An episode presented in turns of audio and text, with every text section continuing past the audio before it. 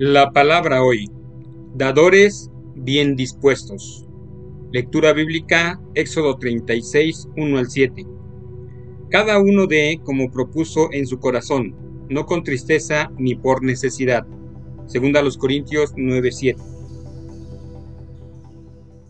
Según un relato que leí, un hombre rico tenía una reputación de tacañería con su dinero. Un día, hablando con el pastor de su iglesia, preguntó, ¿Por qué la gente me acusa de tacañería, aunque saben que he dispuesto en mi testamento que cuando muera, todo mi dinero sea dado para la caridad? El ministro respondió contándole una fábula acerca de un cerdo y de una vaca.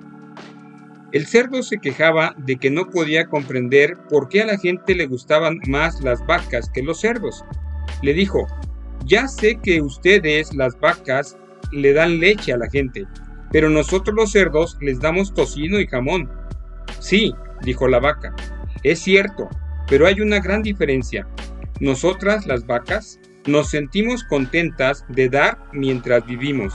En cambio, los cerdos solo dan después de morir.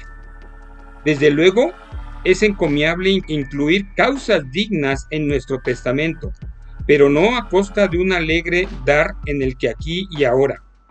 Si dejamos de dar generosamente porque pudiera alterar nuestro estilo de vida o entrar en conflicto con nuestros deseos de adquirir cosas, perdemos el favor pleno de Dios.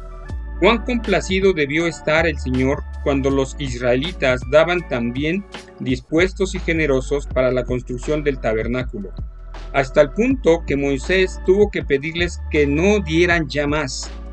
Recuerda, el Señor ama al dador alegre, según a los Corintios 9:7. ¿Qué clase de dador eres tú? La manera en que damos es más importante que cuánto damos.